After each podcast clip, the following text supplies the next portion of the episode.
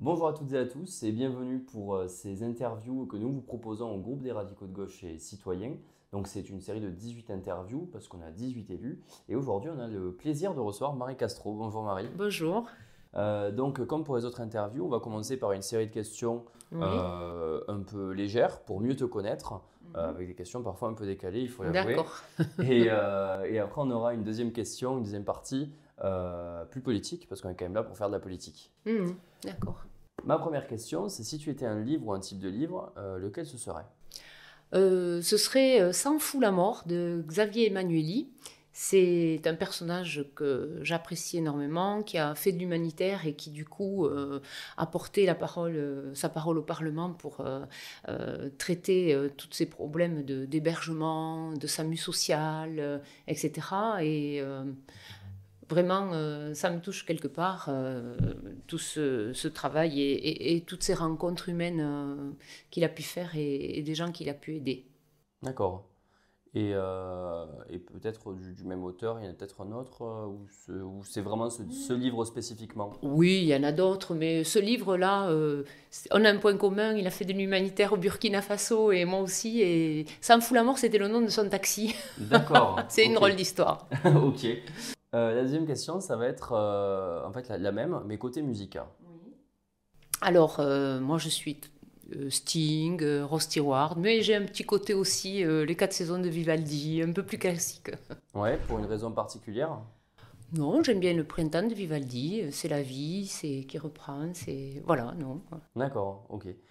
Euh, si tu étais un fait historique, euh, lequel ce serait? Alors, euh, si j'étais un fait historique, euh, la déclaration des femmes et citoyennes, euh, un écrit euh, d'Olympe de Gouges, euh, qui était montalbanaise d'ailleurs. La famille Gouges avait aussi des racines à, Moissac, dans le Tarn-et-Garonne, mais c'est surtout pour son combat pour les femmes, qui date des années 1700 et quelques, hein.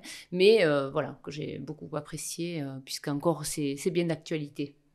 Oui, parce que de toute façon, euh, les droits des femmes aujourd'hui, euh, on est obligé de s'y battre, alors que ça serait quand même euh, Voilà. censé être quelque chose qui devrait être Qui, naturel. acquis et acquis. et acquis. Voilà. Euh, ma quatrième question, ça serait si tu avais euh, un endroit de la région que tu appréciais particulièrement. Bon, toi, tu es du coup Ah oui. euh, de Moissac, dans le. Tarn-et-Garonne. Ça peut être Moissac, hein. après ça peut être un autre endroit. C'est vraiment, toi, un endroit qui te, qui te tient à cœur dans la région. Oh, ben, si tu me prends par les sentiments, c'est le Roussillon.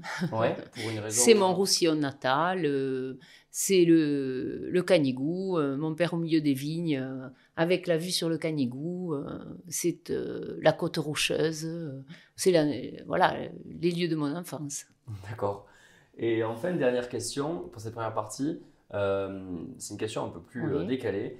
Oui. c'est si tu avais un film coupable, tu sais, ce genre de film qu'on apprécie particulièrement, mais que parfois on a un peu honte de dire qu'on apprécie. Est-ce que, ça est-ce que ça te fait penser à un film en particulier quand je te dis ça? Euh, Bon, il y en a plusieurs, mais je prendrai Love Story. Ça Ouais. fait un peu euh, rétro, euh, euh, un peu à l'eau de rose, mais quand même, quand on y réfléchit, euh, l'attachement du couple à travers la maladie, euh, oui, toutes les familles impactées, c'est aussi encore euh, un film qui, était, qui est ancien, mais encore très d'actualité, hein, quand on, voilà, hein, on, côtoie aujourd'hui malheureusement beaucoup de, personnes malades, et, ça repose la question du lien, de la solidarité du couple, etc. Oui, moi, ça me, ça me parle encore. hein. Donc du coup, on va passer à la seconde partie, euh, qui va être plus politique, parce qu'on est là pour faire de la politique. Donc tu es vice-présidente à la région euh, en charge de la formation professionnelle. Euh, tu as été élu local euh, à Moissac, dans le Tarn-et-Garonne. Est-ce que peut-être tu pourrais nous parler du coup de, de ton rôle d'élu, donc à la région, dans ta délégation en tant que vice-présidente, et plus largement, si tu le souhaites, du rôle du coup d'élu local? D'accord. Alors effectivement, euh, depuis euh, 2008, j'ai été élue euh, municipale, euh, adjointe, et puis conseillère municipale de l'opposition. Et pendant ces 12 années-là aussi, j'ai été euh, élue euh, intercommunale. Euh, donc euh, moi, être élue euh, au départ, c'est parce que j'ai beaucoup euh, milité et fait de bénévolat dans des associations. C'était euh, pour euh, être utile, euh, faire du lien, créer du lien, euh, mettre en phase, euh, être un intermédiaire. Enfin voilà, hein, un, rôle d'élu de proximité, ça me semble très important. ensuite, donc, j'avais décidé de me retirer un peu de la vie politique parce que voilà, j'avais donné et il me semblait que voilà, je n'avais plus il fallait laisser la place aussi aux, autres, et puis j'avais d'autres euh, perspectives euh, associatives encore euh, et, de, projets personnels. Et puis, donc, il m'a été proposé d'être conseillère régionale. Et là, c'est vrai que j'ai beaucoup réfléchi parce que c'est une autre strate, une autre façon de voir les choses, une autre vision, plus globale, donc dans des stratégies d'orientation, de développement, de financement qui sont moins, oui, dans cette proximité, mais qui le sont aussi parce qu'on rencontre les, maires, on rencontre euh, des associations, des chefs d'entreprise, etc. Donc ça le reste, mais à un niveau, euh, ça reste de la proximité, mais à un autre niveau. Euh, la vice-présidence à la formation professionnelle. Alors ça, c'était le hasard de la vie, mais Vraiment, là, il n'y a pas de hasard parce que euh, moi, j'ai été cadre du médico-social, euh, j'ai géré un organisme de formation dans les années 92, puis j'ai monté un atelier d'insertion par l'activité économique et euh, j'ai toujours été dans la formation socio-professionnelle.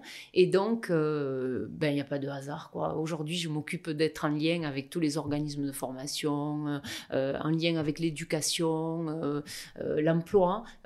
moi, c'est vrai que je j'ai un côté social, mais aussi libéral, parce que euh, je crois beaucoup au, monde de l'entreprise euh, et à la formation et aux compétences et à évoluer ensemble, etc. Euh, non pas pour créer que des richesses, mais pour le développement personnel de, chacun dans, dans, des milieux qu'on peut aimer, etc. Voilà. D'accord. Parce que tout à l'heure, tu nous disais du coup que, que tu avais euh, fait de l'humanitaire euh, au Burkina Faso. Oui. C'est ça? Oui, euh, Peut-être que tu pourrais nous, en dire un mot sur cette oui, que tu as pu faire? Alors, pendant 29 ans, j'ai travaillé dans une association qui s'appelle Espace et Vie à Moissac, qui était une association qui avait pour première activité de gérer un centre d'hébergement pour femmes de victimes de violences. Donc ça, ça a été mon premier combat hein, de travailleur social. et à côté de ça, cette association donc avait euh, des organismes de formation, euh, ateliers d'insertion par l'activité économique que, j'ai géré, et une branche euh, internationale et humanitaire. Donc, j'ai pu participer au montage d'un orphelinat au, Burundi. j'ai pu aller sur place, donc au Burkina Faso, puisqu'on a mis en place un centre d'hébergement pour des femmes qui se retrouvaient sans rien à la rue, etc. Donc, on a créé de l'hébergement, mais aussi des ateliers pour qu'elles puissent euh, faire du savon, des cacahuètes. Enfin, je vais vous faire sourire, mais des choses qui nous paraissent à nous tout à fait basiques, mais qui font qu'elles produisent, elles vendent, elles sont en lien avec le village, etc. Donc toujours dans cet esprit d'aider, mais euh, de faire en sorte que l'autre puisse euh, relever ses dons et, ses compétences pour s'en sortir. Hein. Je suis toujours dans cet esprit-là.